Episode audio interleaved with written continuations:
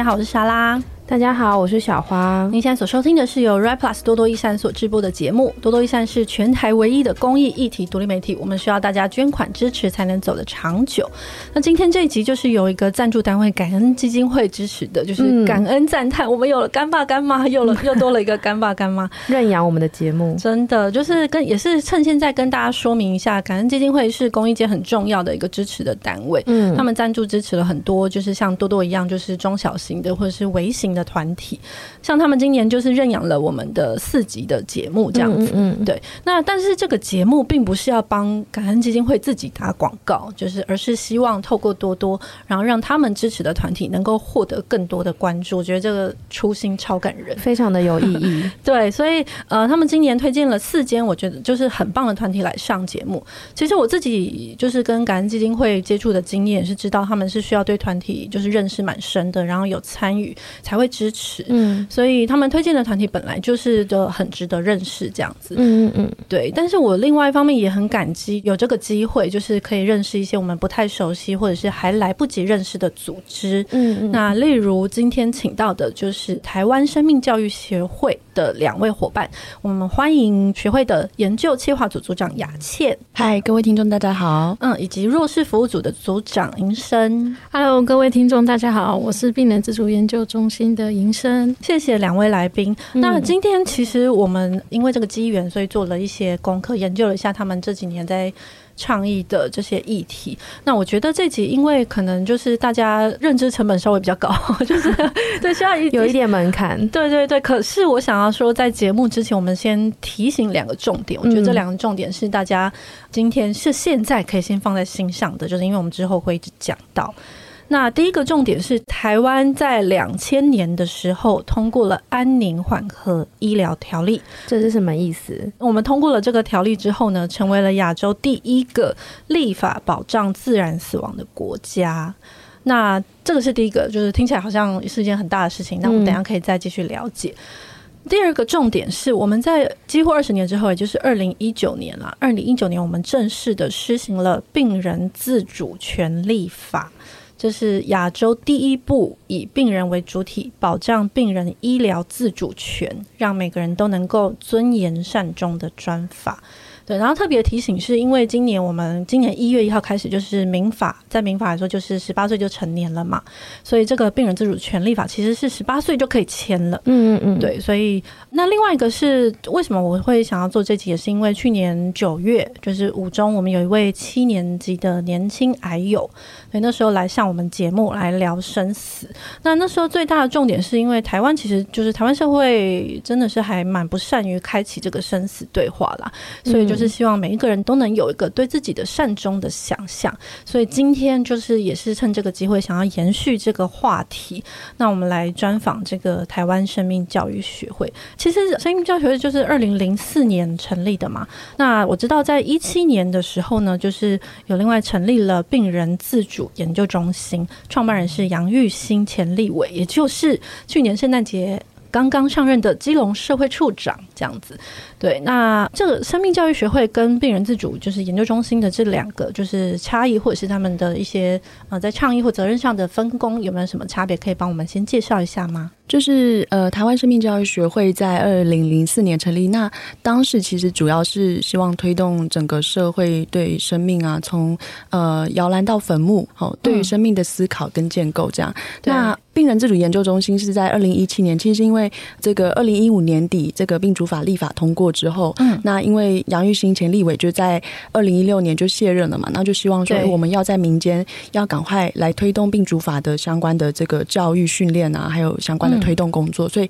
希望可以在民间就是透过一个团体，就透过一个单位来推动，那就跟生命教育学会的理念是相符的，好，因为我们做的是生命后端比较靠坟墓那边，对，那所以这这一块很重要的社会沟通，所以就成立了病主中心这样。嗯、哦，其实杨玉兴立委就是，我想听众应该，如果是公益界，应该很多人知道了，他是在一二年，二零一二年到一六年是不分区立委嘛。那因为他自己是罹患罕病的身障者，所以他其实在任内有非常多就是关于身心障碍权益相关的推进啊。那时候其实我之前在也是在做相关议题的时候就有注意到这样子。嗯、那最重要的当然就是我们今天要讨论的，也就是他一直在多方努力之下，在二零一五年促成的，就是台湾通过的病主法的三读这样子。那关于这个就是病主法，然后还有就是在两千年的这个安宁缓和医疗条例。那我相信我我其实有看你们的就是在网站上的整理，还有其实一直以来很多的倡议，嗯、应该是被你们常常被问到的问题，就是所谓的这两件事情有什么不一样？可以帮我们介绍一下？嗯哼，对，因为安宁条例在台湾已经算是就是二十多年，所以大家可能都比较常听到不急救、不气切、不插管嘛，哈。嗯、那但是病主法就是以前安宁条例只能针对末期的病人，一个人他只能到末期，然后到了最后要急救或者是病危濒死的时候才能够就是拒绝，哈，就不要继续这样治疗。嗯，那病主法当然它就不限末期病人哦，非末期的，其中它规范了五种呃重大疾病的病人都可以拒绝医疗，而且比较大的差别是，以前可能我们常听到安宁是，哎，我那个本人我已经意识不清了，然后都要家属来帮我做决定。嗯，那这个就会很多造成嗯家庭的这个关系的紧张，哦，可能 A 家属跟 B 家属的想法不一样。哈，不好意思，我确认一下，所以安宁缓和就是它就是我们现在常常在说的那个不急救同意书吗？就是安宁的意愿书哈，就我们常常说可以签签不急救、不气切、不插管的这个意愿书，是本人签的叫意愿书，然后家属签的话是同意书，这样。哦，所以它其实并不限于，比如说我已经躺了卧床很多年的长期照顾内这样的病人，就如果我今天是车祸，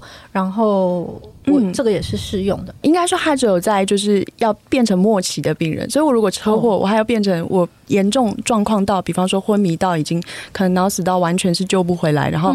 医生愿意判说好这个。人已经末期了，那就请家属要不要签就是不急救的同意书？那他那个时候签的不急救同意书，跟现在讲的安宁缓和，它是又适用是同一个法，对不对？哦，对，他们都是安宁缓和条例，哦、对，安宁缓和医疗条例。因为听到安宁，就会觉得好像是就是癌症末期，就是已经很卧床很长的才会适用这样子。嗯，那所以刚才提到说，安宁很多时候是家属啦，家属在签同意书嘛，然后要做这个困难的决定，要不急救。那病主法就希望说是保障病人自己。我自己事前就先做好这个决定，而且家属是不能推翻的。那这样就是我自己，到时候我也可以让我自己比较有尊严的，按照我自己想要的方式，嗯，来离开。那家属也可以尊重我的想法，也不用把这困难的决定留给他们。哦，那我想请问，刚刚听起来是就是后者，他是有有一个比较自主性的，就是我可能还没有到所谓疾病或是伤病的状态，我就可以对这个东西有想象，然后就去签署，对吗？嗯嗯。但像刚刚那个车祸的例子，就会变成有可能车祸当下已经失去意识。那就算他有这样的意愿，他还是必须等到医生判定他已经没办法急救或是什么的，他才可以。签署，但其实他当下身体上的状况是没办法签署的。呃，其实是这么说啦，就是我们像呃病主法就会鼓励说，其实大部分人都要在意识清楚的时候，嗯，好像我现在健康，然后心智健全、意识清楚，我就先签，因为我到车祸那个时候，其实我到底意识清不清楚已经很难说了。嗯，那以前的不急救不气切哈，我当然是可以，安宁他也可以事先就是先立好意愿书，是我我健康的时候，我也可以先决定说未来这个状况我不要急救，不要气切，不要。插管，其实大部分人可能过去我们比较少，社会上比较少探讨，所以都会几乎是等到都最后一刻，然后自己都意识不清的时候，只好由家人来做决定。嗯、对，那就会蛮困难的。嗯，了解。你说那个是不急就，是不急救不气切，不急救不气切不插管，嗯，然后接受这个就是不要继续的维生医疗，就是设备这些东西。那这几个名词的定义都在医疗上面有非常清楚的，是不是？比如说不急救会包括什么什么什么种类？看电视上 电电视上常演的，就是像是什么电击啊或什么，这些是有明确的几个项目对应的，是不是？这些它其实，在就是他们医疗的体系里面，还有法规里面，其实都有做一些范围的定义啦。嗯嗯，对，就哪些是属于维生设备的医疗这样子。那像病主法，就是哎可以拒绝的就比较多啦。哦，以前可能只能说不急救、不气切、不插管，好像范围比较窄。那病主法它范围就更大了。好，我可以拒绝的是包含叶克膜，然后呼吸器我不要，然后可能洗肾、洗肝我。可以不要。那我也可以甚至拒绝抗生素跟输血，嗯、所以他的拒绝范围是比较大的，嗯、跟以前也不太一样。嗯嗯嗯。而且我记得那个就是病人自主权利法，其实这个东西它其实有五个明确的，就是适用的状况，对不对？就是你要进入，你又你碰到变成这五种状况的时候，你才可以去适用。那这五种事项是什么？可以？嗯，呃、这五种就是有包含末期病人、不可逆转昏迷、永久植物人，还有极重度失智跟其他政府公告的重要疾病。嗯、那政府公告的重要疾病，其实里面大部分目前有十二类，都是以寒病为主。就是比如说像是渐冻人啊、小脑萎缩症这些的疾病，嗯嗯嗯，对。那像刚刚提到的那个部分，我可以分享一个案例，就是台湾其实有一个很有名的植物人王小明，嗯，他在他很年轻的时候，就是十几岁高中生的青春年华的时候，他就是因为车祸，然后被计程车司机撞到，然后就昏迷，就一直醒不过来。那其实一开始他的父母亲非常努力的希望他还能够醒过来这样子，对，但是呃，甚至还送到美国去就医，但是后来发现说没有办法照顾。那其实家人都一直对他照顾非常好，但是在这个过程当中，其实孩子其实是很受苦的。那其实他躺了大概总共躺了四十七年的时间，躺到他的父母亲都已经过世了，但是因为当时其实我们是没有。病主法状况，所以其实像这样子的植物人，他就算是有签这个安宁缓和医疗条例，他也是没有办法适用的。嗯，所以到变成他一直躺着，他可以躺四四五十年，然后家人一直照顾。那等到最后他，他他其实也是父母都过世了，然后姐妹就是继续照顾他。那后来他就自己在机构离开这样子。哎、嗯欸，你说他们他就算有签安宁缓和，就是不急救同意，他还是没有办法适用，因为其实。像这样子的植物人，就是他可以呼吸，然后我有管灌，他其实还可以活很久，他可以活个二三十年，五甚至到五十年都没有问题。但是他的被当对，因为他没有什么其他的疾病，所以他不会被判成是末期病人。你说，因为他没有那个紧急的，就是对他也没有得癌症，所以他也不会。那所以如果像我们现在，就是为什么要一直努力的推广，大家都在意识清醒的时候去对。签这个病主法，因为病主法其实就像一个善终保险，是你签了，等你有一天。谁都不知道意外跟死亡哪一个会先到。嗯嗯、那当意外来临的时候，你有签这个病主法，它就成为一个解套。嗯、是你有机会可以在你，因为预先你已经表达了你的意愿，所以它是可以，嗯、我可以说，哎、欸，我我不需要呼吸器，我要撤除这些事情，那我就可以比较有尊严的离开，不需要这样子躺四五十年，然后家人照顾我也受苦。哎、欸，那像植物人的状态，就是如果家人。因为他家人还是有权利可以签安宁缓，就不急救同意嘛。对可是他已经在植物人状态，他躺着，家人是可以放弃继续这样。基本上以前如果只有安宁的状态，就是像植物人在这种，就是家属帮他签 DNR 的话，也要在他是已经很病危濒死的状态，所以他不能够签说我现在不要继续给他就是平常的这种日常的这些相关的营养或措施。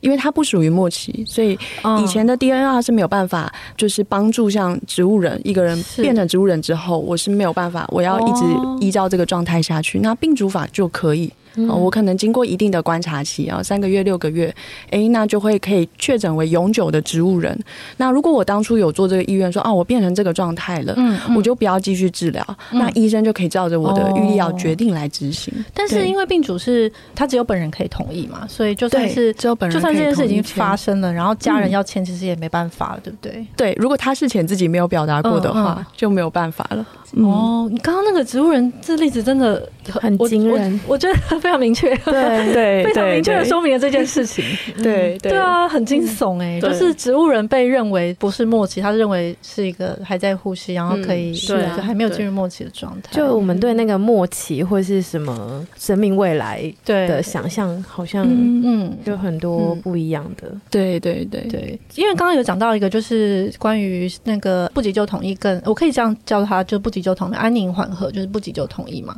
嗯，对。然后还有我们今天在讨论的所所谓病人自主权利这件事情。那在后面这件事情，他因为刚刚有听到，就是一个最大的重点是他只有自己可以决定这样子。对。那反过来说，是过去好像看到蛮多案例是那个，就是他的呃，他签了不急救同意，可是在他呃在濒危的时候，其实被家人推翻。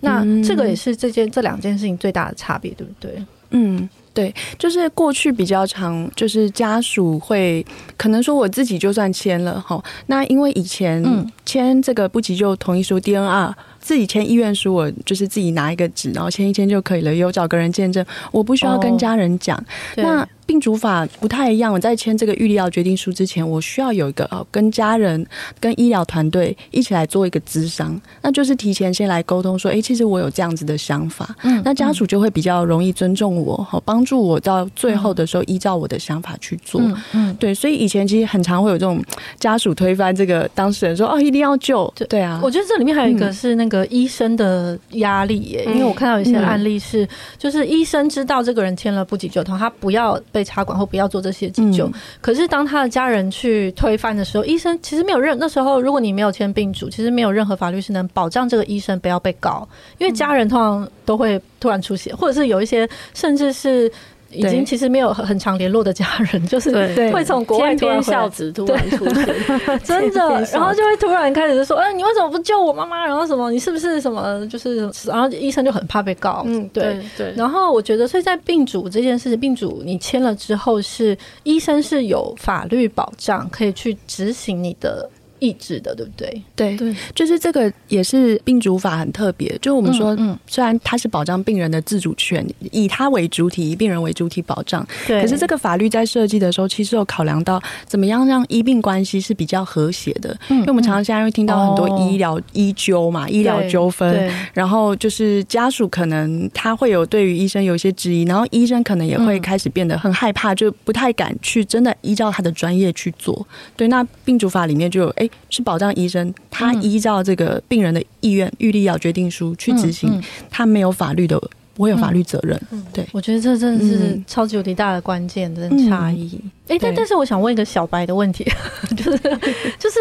那我立遗嘱不可以吗？因为遗嘱不是通常你去做法院公证，然后也是会有法律效力吗？我觉得我的遗嘱不能自己说，我就此生我都不要这些插管或者什么，但这个没有同样的效力吗？嗯、呃，可能可以去看一下像民法，因为它对遗嘱大部分是对于财产方面的一些交代，它跟医疗决定是完全不一样的。那医疗决定有医疗决定自己的法定文件这样子，可是它可是它都是我的意志啊，就是我可以在如果把我在里面写的很清楚，就是我。不要插鼻胃管，不准给我插。我很有意识这样子。如果是自己找了张纸，或是立遗嘱的时候写进去，恐怕是没有法律效力的。啊，真的哦？对，因为依照《病人自主权利法》，就是需要依照他有的程序，然后它是一个法定的文件，好，就是说卫福部公告的这种格式，要依照这个文件来填写，然后甚至上传，最后上传注记在健保卡。哦，未来健保卡一插卡就知道你是有签过的。对，感觉这个有法律位阶的差异，就是对病主法是比较细节的规范。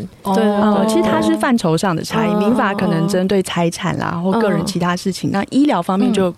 有别的法律。嗯，对，嗯，哎，其实刚刚讲到那个，就是医生关于法律，就是，呃，你事前说了你不要，就是因为我有一件印象很深刻，是一八年，就是琼瑶。的事件的争议，哎、欸，小花有经历到这个，你有记得这个？我有经历一八年，但是这件事可能要再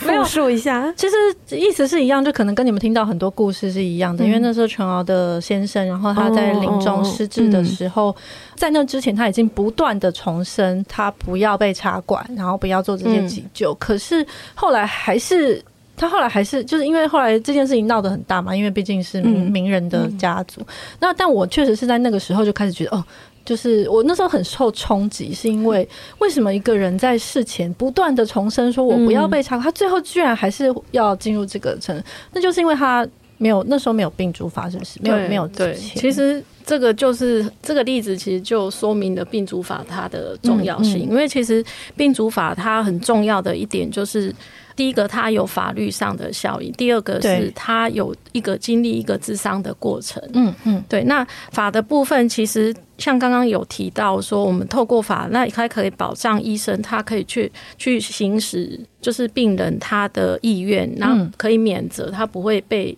不用担心被家属告。那另外一方面，它同时也保障了病人自主的意愿被落实。嗯，那再来从柔性比较柔性的方面来看的话，其实预立医疗照护之商它的过程也是帮助病人、意愿人他自己本身跟他的家人有一个机会做针对他的意愿做一个讨论。哦，对，那其实透过这样子的讨论过程，他比较可以清楚的去表达他的对生命的价值观，还有他自己对生命末期的医疗决定，他有什么样子的期待。嗯，对。那其实我们过去很多就是分享的经验里面，大部分在。完成这个咨商之后，他们都觉得说，诶，这个咨商的过程其实它是给家人很多比较心灵上的一个重要的意义啊，就是它其实反而大过这个法理上它的效益。因为我们之前访吴中啊，就是刚刚讲到那个癌末青年，他也是有在讲说，其实你要跟家人开启这样对话是非常困难的。嗯，就关于讨论说我死之后，或者我要怎么样尊严善终。对对，然后我刚。刚听起来，那个咨商的过程，其实很大程度，我觉得也是在缩减一种就是知识上的落差啦。因为我觉得有时候医生跟病人之间有因为有很大的知识落差嘛，对医医疗知识的落差，所以会有造成很多冲突跟不理解。嗯，那。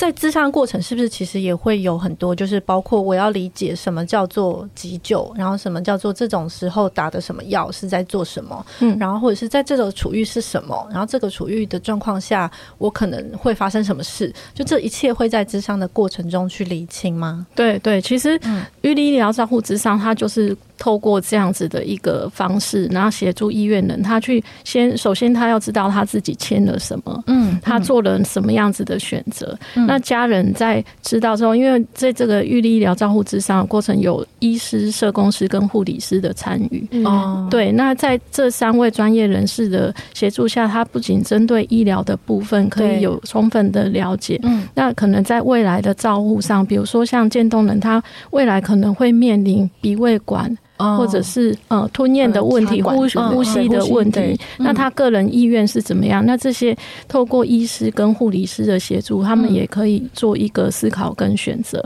那在社工的部分，其实主要是协助有一些家人，社工跟心理师可以择一嘛。其实他们主要功能就是，因为毕竟家人跟医院人本身可能会有一些他们自己家庭动力。的一些状态，那可能在过程中有一些病人他比较难以表达他自己的想法，那透过社工师的协助，其实他们可以在这个比较安全，他们心里觉得比较有安全感的一个安心、放心的环境。对对对，然后在社工师的协助下，他们可以去表达自己的意愿。那如果有冲突的时候，他们也可以做一些专业的协助。哦，因为这个签署其实是有规定要跟两个血亲，是不是？他是就是说二亲等以内的亲属啦，嗯、对，哦哦、通常可能是爸爸妈妈或是自己兄弟姐妹也可以，嗯，嗯对，因为这样子的，甚至自己也可能另外一半，因为这样子比较最了解自己，最亲近自己，可能也是照顾者，嗯，那跟自己一起来做智商，就比较了解，嗯、呃，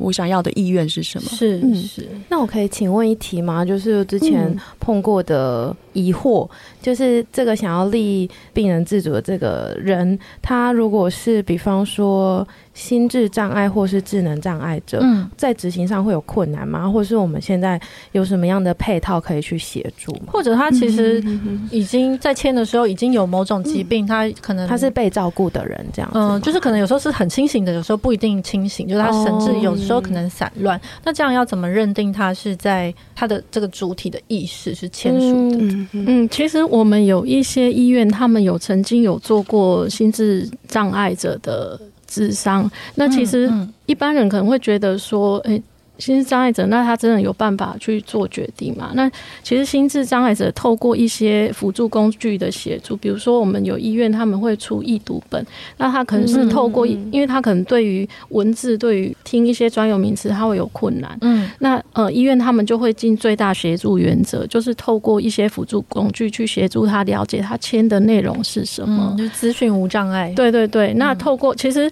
比如说像刚刚提到心智障碍者，因为我们有一个医院人，他可能就讲说，哎，因为他自己过去舅舅，他曾经有看到他舅舅是插鼻胃管，嗯、然后或者是他觉得他看到他就自己知道很痛苦，嗯、所以他也他就可以明确的表达说他自己不想要那样子的方式。对，所以其实医院端他们会透过最大协助原则去帮助他们做决定。那所以像现在失智症的很多，我们其实也一直在努力推广，希望说在呃失智症的前期刚确诊没多久，其实他们就赶快来做这个签署，因为他如果没有把握这个前期的时间，其实他到中后期他已经比较没有办法判断他自己，或者是明确的表达他的意愿了。那是整个过程会多久啊？从我开始决定要去做这件事，跟可以签完，哇，这个其实每个人做这个决定都不太一样，历程不太一样，历程不一样。就是说，因为当然学术理论上会有说，哎，行为一个行为改变，它其实要分五个阶段这样子。就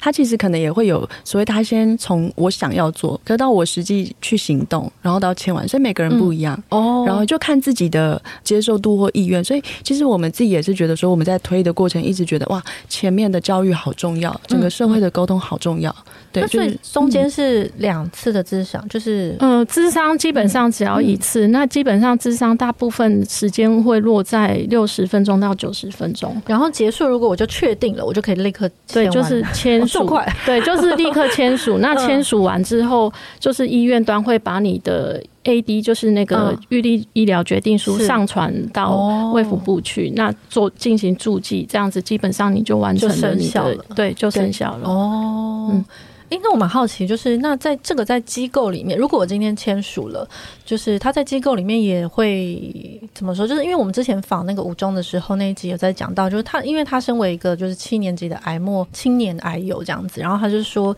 因为现在在台湾就是善终几乎就没有找不到一个场合是能够安宁的离开。那因为大部分的医院，他其实就是只能安宁，就最后就只能住最后可能两个星期。那重点是很多的机构，他在这个病人已经快到末期。他还是会，就是还是会把你送到医院去急救。就算你真的已经没有想要做这些事情，然后他已经快要离开，他还是会，因为好像有一些法律问题，就是如果你在机构里面死亡，那机构也会可能会面临一些法律上的纠纷。那我不太确定，如果今天这个病人他有签就是预立医疗这个病主，他在他就能够。在机构里面善终嘛，就机构不用一直去，一定要去抢救急救他。嗯、呃，如果今天一个人他签了这个预疗决定，那其实每个人可能都会想象自己，哎、欸，最后临终的时候，我想在哪里？其实，嗯，他要分两个层面，一个是自己个人的意愿，哦，有些人可能想在家里，有些想在机构，有些觉得我希望在安宁病房。嗯，那单就机构来讲，其实就要看这个机构他有没有跟就是附近医院诊所的，主要是医疗院所，他的安宁团队合作。嗯，如果有的话，就可以在机构做机构安宁善终这样子，所以其实这个要端看，就是说机构它本身要能够有合作。那其实现在政府也有去推一些计划，是补助做机构安宁的。所以这一块其实慢慢，嗯，我们说是比较以社区化的医疗，好让大家不是都到大医院去。很多人可能自己想在家里，好，或想在家里附近的机构，嗯，度过最后的日子。那现在慢慢整个社会是在往这个方向推的。哦，你说他如果有跟某个医院合作的意思是说，嗯。就是他们如果在紧急状况下过去，可能就会直接送到这个医院。但如果这个人他他可能不一定会送过去，哦，他可能是可以让这个医疗院所他的这个安宁团队来外派，就是用这个到机构来帮他们做执行，其实是有的。嗯，对。另外像其实现在做的比较好，像荣总体系，可能他们就会有诶，像有一些荣民之家，嗯，他本身就是这个北北住在里面，然后长期也有获得照顾。那最后要做这个临终的时候，哎，那就缓和医疗团队会进来。好，在荣民之家直接来帮他做最后的照顾跟善终。哦，但是如果没有跟医院合作，或者是应该是说，每个人如果他有上传到卫福部，他有这个记录，他知道他签过这个预立医疗，那机构也都可以知道这件事嘛，然后可以就是只要插健保卡，其实就会知道了。哦，所以应该说，当然机构在这一块，它其实还有很多，比方说，可能机构他会考量到，哎，我的这个床位，哦，我的著名的一些资源或照顾的人力，是，所以现在其实整个社会，大家当然就前段来讲，我们还是会鼓励。大家说，至少我先签了，我先做好我自己的决定。嗯、哦，那到时候要在哪里去临终？当然，这其实跟自己跟家人的关系也都非常重要。有时候很多我们比较常听到的是，我们希望可以在家安宁，在家善终。嗯，对，那就要看家人他能不能够一起支持这件事情。嗯。嗯其实我觉得，不管是就是在机构，或者是在家里，或者是在医院善终，嗯、就是很多时候往往是因为我们都没有事前的准备。嗯，那其实简单来讲，善终它不会从天而降，就你事前有做多少准备，你有没有跟你的家人做充分的沟通跟讨论，表达你的意愿？那你有没有就是跟你的医疗团队建立一个信任的关系？那你的医师或是你照顾你的人，他知不知道你的希望被照顾的、你的医疗意愿的倾向？嗯、那这边这些部分，其实你如果都没有去适时的去做你的表达的话，其实你的善终也很难完成。所以我们就是非常鼓励说，大家第一个一定要先去签这个预立医疗决定。的这个动作，这是一个法律的依据，可以保障你。那第二个就是在软性的上面，你有没有去跟你的家人、跟你的医疗团队去做沟通？诶、但我很好奇，就是因为病主这个签下去，他其实最重要的是个人的主体的意愿的核心嘛。但是因为一个人他的就是他的决定跟选择也可能是流动的，就是。我在签的时候，我我决定我什么都不要，我不要急救什么。可是我可能在濒危的时候，我开始后悔，就是 我想要推翻我自己过去的决定，对吧？有可能是这样吗？或者是他有可能有个但书吗？比如说我在签的时候，我觉得嗯，就是呃，我的孩子快结婚了，如果我发生事情的时候孩子还没结婚，那我就要急救；或是他如果已经有怎么样了，那我不要急救，就是会有可能是这样变动的吗？嗯，其实人的想法一定随时都在改变，嗯，所以我们当然很有可能现在签，也许我真正会启动用到那个状态，可能甚至十年、二十年都有可能。嗯，那病主法它这个预立药决定书哈，我不是签了就不能变了啊，我随时是可以去做变更啊，我的意愿可以变更。那如果我是在已经嗯真的已经进到疾病比较重症的状态，然后我在临床当下我想要我还能表达的时候，那医师就可以主要以我表达，比方说我当初签了说，哎，好像。嗯，就不要救了。可是我在那个当下说，哦，我觉得我想要继续给。嗯、那医生只要应救的，医生就会继续救。就你只要说我要继续治疗、继续尝试，医生都会支持。那如果说，哎、嗯欸，我现在不要了，那我有这个预立医疗决定书来表达好我的意愿。可是那个是要在我那个时候是清醒的，嗯、对不对？对。那如果意识不清醒的时候，当然我的预立医疗决定书就没有办法变更了，嗯，就没有办法改变了。对。那当然就是这个医疗团队就可以，哎、欸，跟家人有一个。会谈好，在适当时机就哦来帮这个依照我的意愿来做。那刚才提到说，那我可不可以签的时候有一些条件？比方说 呃，等这个条件，其实之前也会有啦，可能有一些就是爸爸妈妈哈比较稍微年长一点，就会想说啊，等儿女结婚什么？对啊。可是事实上，我们换一个角度想，这个这样子的关系会不会给儿女造成很大的压力啊？对，好像说我的生命要这个我的生命的这个最终的告别后，要要看你哦，要看这个儿女。你的这个给我什么样的交代？可是就是会有一些，因为生毕竟生死大事，就是你就是会有一些犹豫啊。就我有想要把一些，比如说我的猫还在，那我不能随便放弃那个最后一次机会，之类的。就是说，我们从法律面跟呃实际上来看啦，法律面当然比较。不建议，也比较没有办法去写说什么一个特定的条件，对，因为他可能，但是他有一个啊，我预立医疗决定书上有一个选项，它有四种类型啊，我可以选择我要继续接受治疗，或者是拒绝治疗。那它中间还有两个选项，一个是哦，对对对，我可以对，一个是我可以选择说我在尝试治疗一段时间，对，好之后再停止，好之后再不要。那那个尝试治疗时间，那个时间怎么写？通常就一定是什么两周啦、三个月，就是要一个比较明。确的时间点，我也可以自己决定这时间吗？我可以自己决定，但通常我们会可能很多医院会在跟这个医疗团队在跟医师咨商的时候会询问，嗯，因为可能有些情况写十年好像有点太 对，就是那那那不如不用写，对对对，我可以再尝试十年，大概没有这种状态了哈。所以一个是我可以去写这个尝试限时期间继续治疗，嗯，然后时间到了再停止，嗯，那另外一个是说，如果我现在当下哦真的。就是还很犹豫，比方说，我对于这个我变成植物人状态，到底要不要继续治疗，我很犹豫。嗯嗯、我想要交给我的一个医疗委任代理人，由他到时候帮我决定，也可以指定。好、嗯，那只是说，我们通常还是会鼓励大家，其实既然这个自主要自己为自己做主，嗯、我们就把自己的决定做好。是，那反正以后还可以改变嘛。嗯，对，所以其实还是会鼓励大家，就是自己先做好决定。那变更这件事情有很困难吗？嗯、变更是比如说我今天打开卫福部网站。我随时可以在上面调，或是打通电话，还是说我又要再一次咨商或什么之类的？这这个现在就是变更，还是需要到这个医院有提供这个咨商的医院的柜台，然后可能跟他去呃说明要变更，那可能会有一些行政的程序了哈。嗯，对。那当然，他变更的时间可能，也许他也是要重新扫描，然后这个上传到卫福部的一些资料库。还要再做一次咨商吗？哦，不需要再做咨商，对，法定咨商就是一次而已。嗯嗯嗯，对。哦，这是一个蛮重要的提醒，这样子。对对对，其实那个就是我觉得病主就是你们的网站其实已经非常的清楚啦，嗯、就是里面还有很多重点，我就非常推荐大家可以去看一下，因为我觉得有些重点是很多人可能会对那个预立疗这件事情就是有的困惑，然后你们其实都回答的蛮清楚，就里面有些我自己觉得蛮重要的概念，像是呃，因为。呃，在当下需要见证人嘛？那见证人不等于保证人这件事情嘛？哦，对对对对，很多人以为这个我签预立要决定要有两个人见证，然后见证人就后我不敢见证，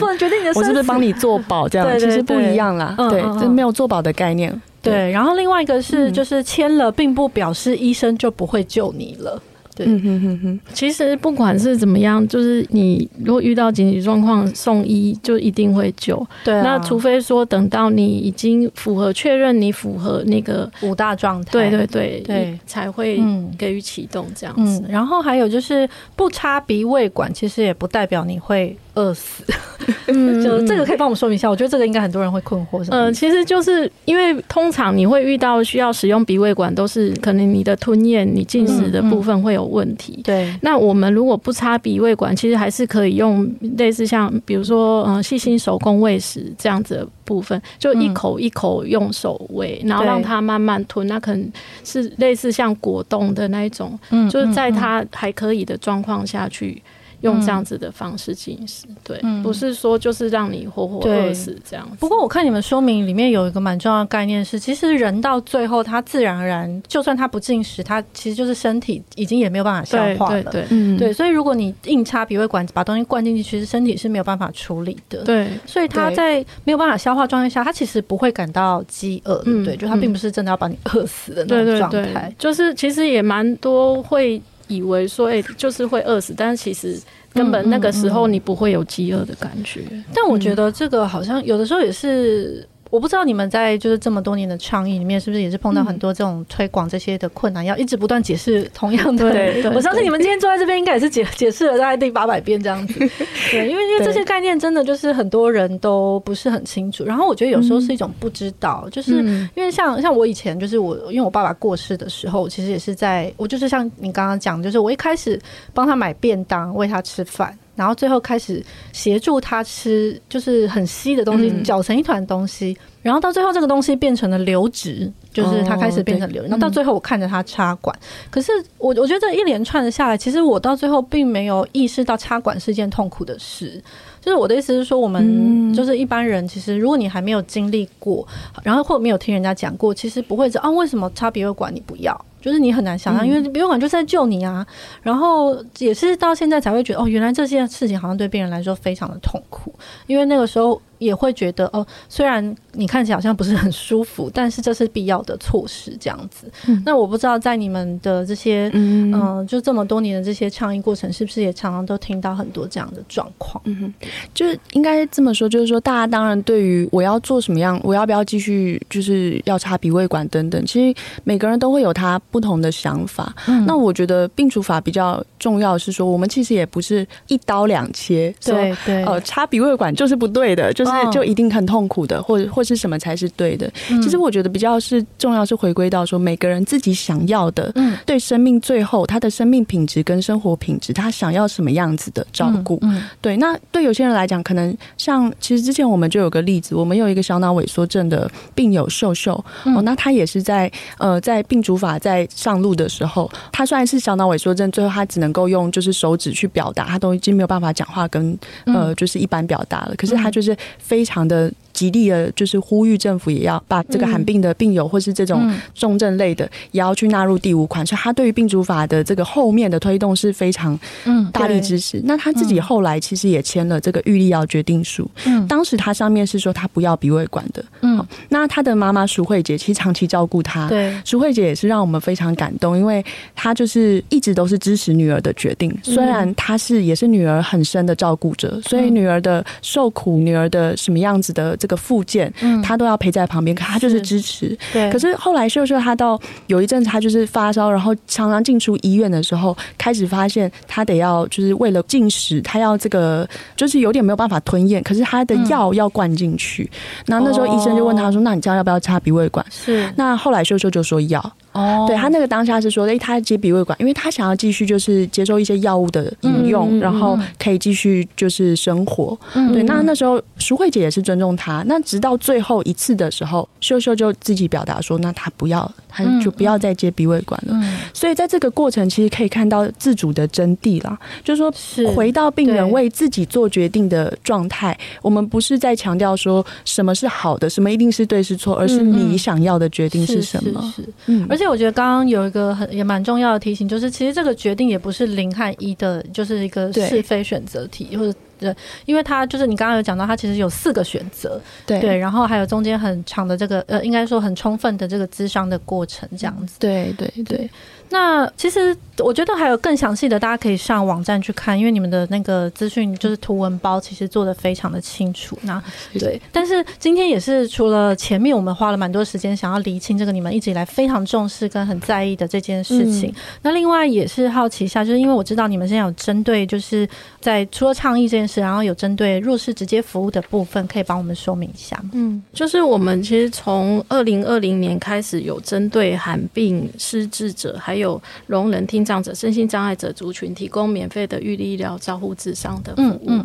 对。那其实主要原因就是这些身心障碍者，其实第一个是他们的资讯取得相当不容易。嗯，嗯，然后像是有一些行动不便的病友，他们已经可能已经卧床，像渐冻人，他可能已经卧床，他没有办法去到医院去做智商。嗯，所以他就需要我们的一些协助，去找一些合作的医院，然后协调他们是不是愿意帮这些。病人到家里面去帮他们完成咨商，嗯，对，然后还有呃，像是针对聋人族群，其实呃，跟一般人我们比较少有机会接触到聋人，对对。但是你可以想象，如果说我今天是一个聋人，然后我想要去做咨商，但是根本医生。也不懂手语，那我要怎么跟他沟通？医生跟我讲什么，我根本听不懂。对，所以我们也是透过这个我们的弱势创新服务方案，去协助这些医疗团队，他们可以去了解说，哎，怎么去跟这个聋人做一些沟通？我们就会办理一些教育训练课程，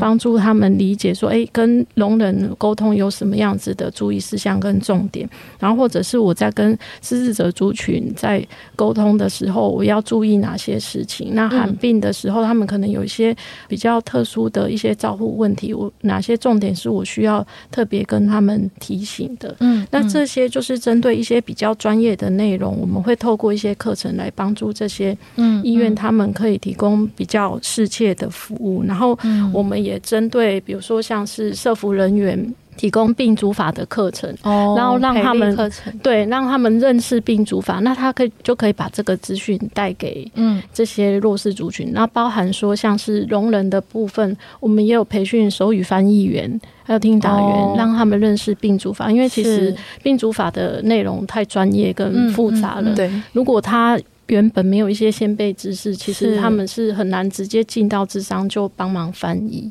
但透过这些教育训练，也是帮助他们培力，就是让他们可以提供更好的服务，这样子。而且我觉得要接受跟理解这件事情，又还需要一段时间。嗯，就算听到，还要再思考，然后又要想很多事情。对对对。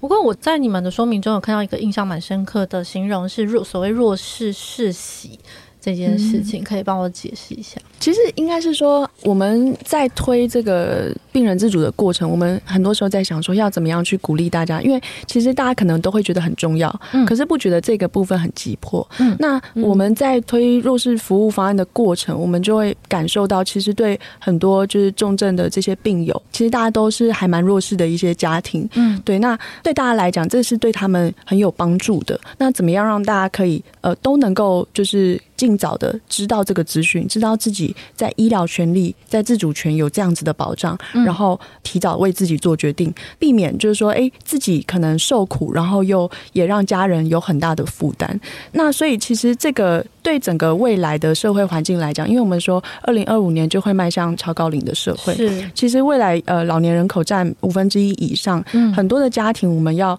大家要怎么样来预防受苦，预防整个家庭都陷入就是很沉重的痛苦当中。那其实签好预立要决定就是避免大家落入那个最后没有办法善终的那个最后一道防线，嗯，就是先签好预立要决定。对，所以是这样子的意思，才说，哎，我们希望说这样子，也许可以，它可以减少或避免哦有弱势世袭的状况，嗯，这样子。所谓世袭是说，比如说这一代的问题，然后它可能会影响，会延续到你的手足或者是你的子女，然后一直没有办法去解决这长期照顾的困难之类的。对，其实像我们的创办人杨玉新委员，他其实就是之前有跟我们分享过，他以前去拜访很多罕病病友的时候，有时候就是病友会趁家人不在的时候，就把拉到旁边，然后偷偷跟他说，他真的是很想自杀，因为崩溃了。对，就是，可是他其实很难跟他的家人开口说，他其实不想活了。嗯嗯，对。那其实不管是照顾者或者是被照顾者，他们往往就是同时也是亲，可能是父母跟子女的关系，那有可能是手足的关系。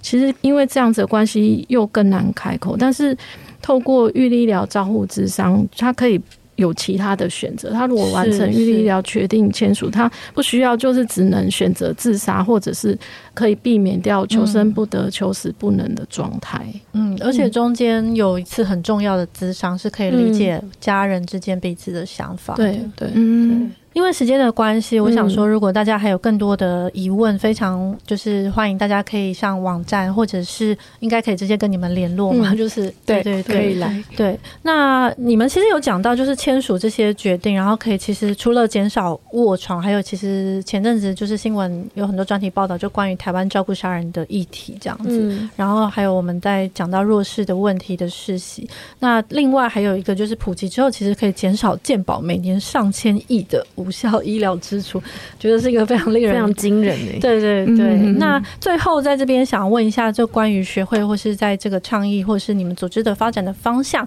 未来可能会有什么样的期待，或是有什么愿望想要许之类的？其实我觉得第一个就是说，因为现在这个刚刚我们谈到做这个预料决定书签署要做咨商，但其实现在这个咨商它是要自费的哈，就每个人要自费，所以那大概差不多是两千一个人两千到三千，其实这这个对于很多的。的家庭或很多个人来讲，这个都是一笔不小的负担。对对，所以我们其实是一直希望说，政府应该要来有这个预算，要有经费，来让每个人一生对啊一生一次的善终保障的这个资商，那政府应该要来出钱。然后呃，对于前面我做完这个资商，我签完这个预料决定，最后我可以不要这个没有尊严的，我可以更有尊严的离开。那对政府来讲，他的这个财政健保可以更合理的。去分配到哎，可能更重要的地方，好，就是可以做合理分配，所以这是一个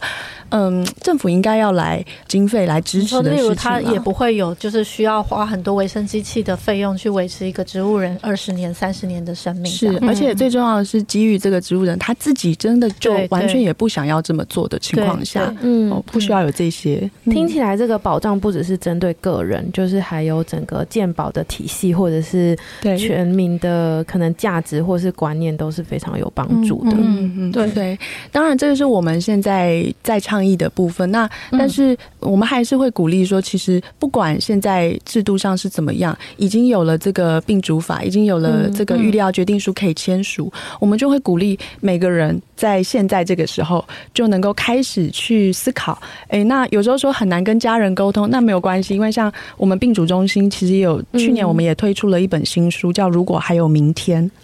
好。那我们就是哎，集结了这个邀请很多我们社会上的名人，让他们去分享他们的生命故事。嗯，可能是他以前照顾家人的，可能是他自己对于生死的思考。嗯，对啊，那可以像这样子的故事，哎，来开始跟家人做一些分享。因为是讲别人家的故事，可能比较简单一点。对对，那就可以开始来思考，慢慢开启这个对话。然后最重要的是把握行动的时间，做好这个决定。嗯嗯，我觉得其实像刚刚雅倩讲的，我们就是希望说，因为其实华人社社会一直以来都很避谈死亡这件事情。那其实我们就是希望透过像刚刚提到，如果还有明天像这样子的书籍，然后我们自己，比如说我们针对弱势族群，也有办理一些生命势能的体验活动。嗯，那透过这些像是呃一些比较活泼的活动，像是桌游啊，或是一些艺术工作坊之类的，哦、让他们帮助他们可以去跟。家人去讨论或是思考一些生死相关的一些问题，嗯，那他们愿意开口去谈，其实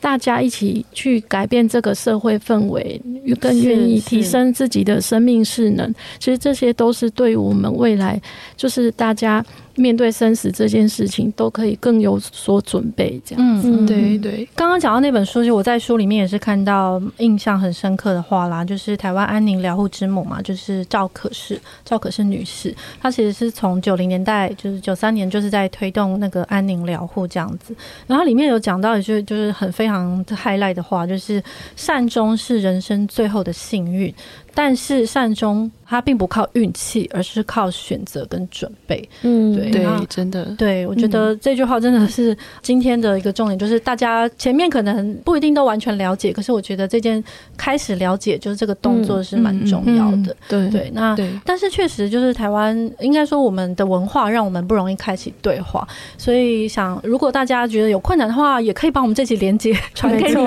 对，就是把我们的连接传给你的家人。哎，其实上次那个就是呃。武忠，他后来确实是因为那集节目，然后把连接传给他的爸爸，然后他们开启了这样子的对话，然后还有也创造了他跟其他相关领域的一些研究者或是一些人的连接，这样子。对，所以我觉得有时候他那时候他也讲到，就是有时候这些对话其实就是一个契机。对对，有的时候你就是比如说把你们那本书拿给，不小心的把它放在谁的桌上，是啊，对，就放在家里这样，放在客厅，没错没错。然后或者是就是把分享我们节目等等，其实都是一个方式这样开。嗯，其实我们也是透过，就是我们一直在倡议这些过程当中，其实都发现说生死这个议题真的，我们不管是跟大众谈，或者是我们要去募款，其实真的很难。对对，我完全可以。这个算是对于我们，就像我们这个弱势服务法案，就是营生这边哦，非常努力的在推的。其实我们都是需要民间募款，然后是来一起推动支持。没错没错，也是希望就是大家如果在呃听众。朋友其实是关注这个议题，然后也可以支持这样这么棒的组织跟